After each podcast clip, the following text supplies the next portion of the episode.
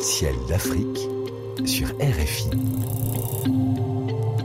En partenariat avec l'Astronomie Afrique, Caroline Lachowski. Cher Sylvain Boulet, depuis Paris, nous sommes très très heureux d'annoncer le nom du nouveau lauréat de la lunette astronomique offerte par SSVI et RFI. Félicitations à Jackaou Salatou, hein, c'est bien ça Sylvain? Oui, c'est ça, on le félicite et on espère qu'il fera bon usage de la lunette. On est sûr qu'il fera bon usage. Jakaou Salatou, il est enseignant au lycée à Maroua au Cameroun, donc bienvenue au club. Jakaou, on est ravi que le Cameroun rejoigne notre formidable réseau d'astronomes amateurs sur le continent qui ne cesse de s'étoffer. Jakaou va donc partager sa lunette avec euh, ses amis, ses proches et un peu plus loin à Maroua au Cameroun. Alors que pourront-ils observer? Sylvain, sous le ciel du Cameroun, sous le ciel d'Afrique, ce mois-ci et jusqu'au 15 février. Alors, il y aura toujours de belles planètes à observer ce mois-ci. Hein. Alors, tout d'abord, la planète Mars, qui est située dans la constellation du Taureau, qui est toujours bien visible une grande partie de la nuit après le coucher du Soleil. Alors, elle s'éloigne quand même de la Terre et donc elle sera un petit peu moins intéressante à observer dans un télescope. Il y aura quand même un joli rapprochement entre la planète rouge et la Lune dans la nuit du 30 au 31 janvier. Alors, côté Jupiter, hein, la planète la plus grosse du système solaire, située dans la tête du Poisson actuellement, sera encore bien visible en début de nuit. Euh, la Lune et Jupiter seront très proches dans le ciel les 25 et 26 janvier au soir. Enfin, eh bien, la planète Vénus, hein, appelée euh, naturellement l'étoile du berger, mmh. sera également bien visible plein ouest après le coucher du soleil. Elle sera aussi très proche de Saturne autour du 22 janvier. Et puis les deux planètes seront même accompagnées par la Lune, en fait le 23 janvier au soir. Et puis enfin la planète Mercure, hein, qui sera visible au petit matin avant le lever du soleil. Elle sera, on va dire, plus facilement détectable autour du 30 janvier. À vos planètes, donc du côté des constellations, lesquelles seront bien visibles durant euh, le prochain mois, Sylvain? Alors, bah, comme tous les ans, en janvier et en février, il faut profiter du début de nuit hein, pour voir haute dans le ciel les constellations d'Orion, du Grand Chien, du Taureau et puis des Gémeaux. Alors, ce mois-ci, hein, je voulais vous proposer de s'arrêter sur la belle constellation des Gémeaux. Cette constellation, en fait, c'est l'une des plus anciennes de cette zone du ciel, probablement d'origine sumérienne puis grecque.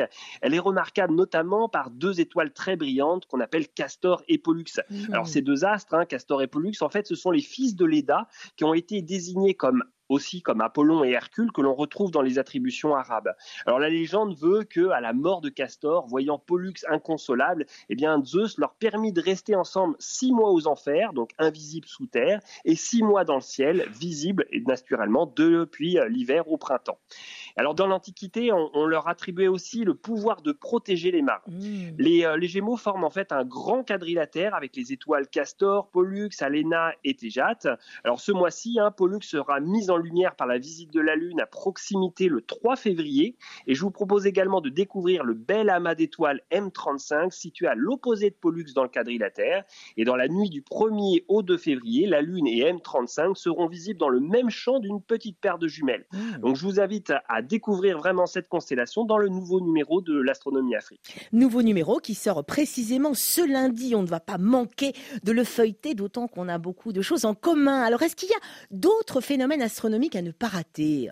Oui, Caroline, en fait, on a un rendez-vous ce mois-ci avec une comète, la comète C2022 E3 ZTF. C'est pas très romantique, mais le ZTF, c'est pour Zwicky Transition Facility. En fait, c'est le nom d'un télescope euh, qui a découvert cette comète le 2 mars 2022 et qui est hmm. situé au Mont Palomar.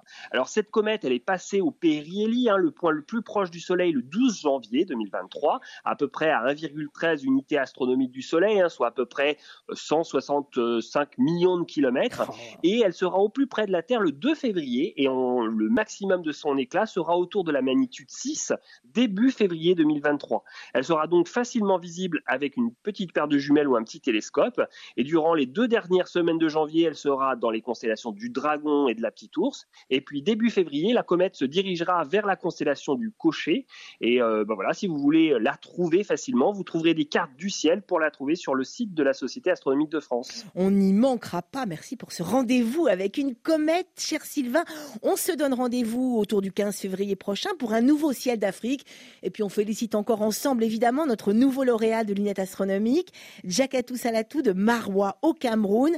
Bravo. Puis on attend évidemment des photos de ses observations en lien avec tous nos, tous nos autres astronomes amateurs sur le continent, Sylvain. Oui, Caroline, donc je vous annonce eh bien, qu'une nouvelle lunette astronomique est de nouveau mise en jeu grâce à nos partenaires SSVI et RFI. Alors pour participer, eh bien c'est comme d'habitude, il suffit d'envoyer sur notre page Facebook l'Astronomie Afrique vos plus belles photos, vos vidéos ou encore un joli texte que vous avez écrit. Le gagnant sera annoncé le 15 avril. Alors bonnes observations, bon su à tous et n'oubliez pas, le ciel est le plus grand écran, il suffit de lever les yeux. Merci cher Sylvain de nous le rappeler et de nous remettre chaque mois la tête dans les étoiles.